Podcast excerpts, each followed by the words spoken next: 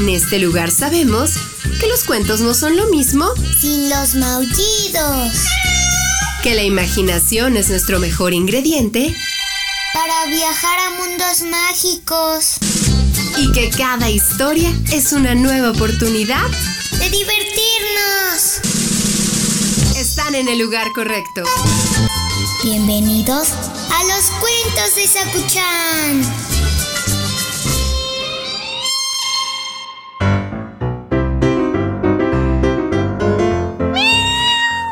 Sakuchan, ¿cuánta fruta estás comiendo? ¿Te gusta mucho la fruta? Oh, a mí también. Tengo mis preferidos, por ejemplo, el mango, las moras. Mientras te comes eso, te voy a contar una historia. Acomódate. El cuento de hoy se llama El conejo serafín.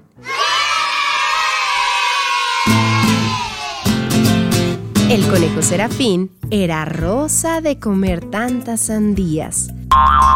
Odiaba las zanahorias, pero le encantaba la fruta.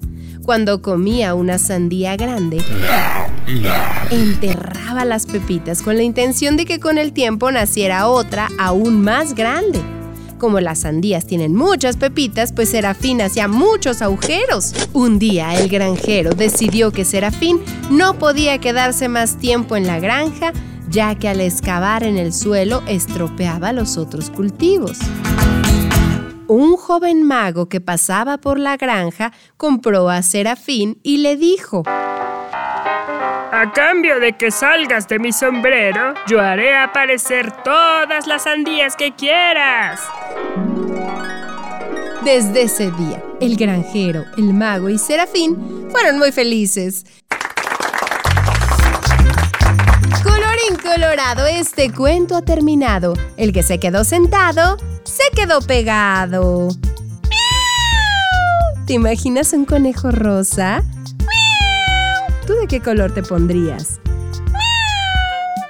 Oye, ya sabes que mucha gente decide escuchar estas historias y nos alegra conocerlos, así es que hoy le enviamos un saludo a Zoe Fernanda Velasco Ortega.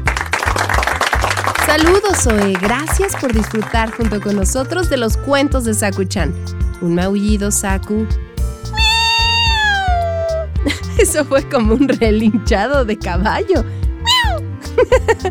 Gracias por tu escucha, Zoe. Si ustedes quieren que les enviemos saludos, háganoslo saber a través de las redes sociales de Uniradio y en el Facebook de los cuentos de Sakuchan. Nos encantará conocerlos y saber sus nombres.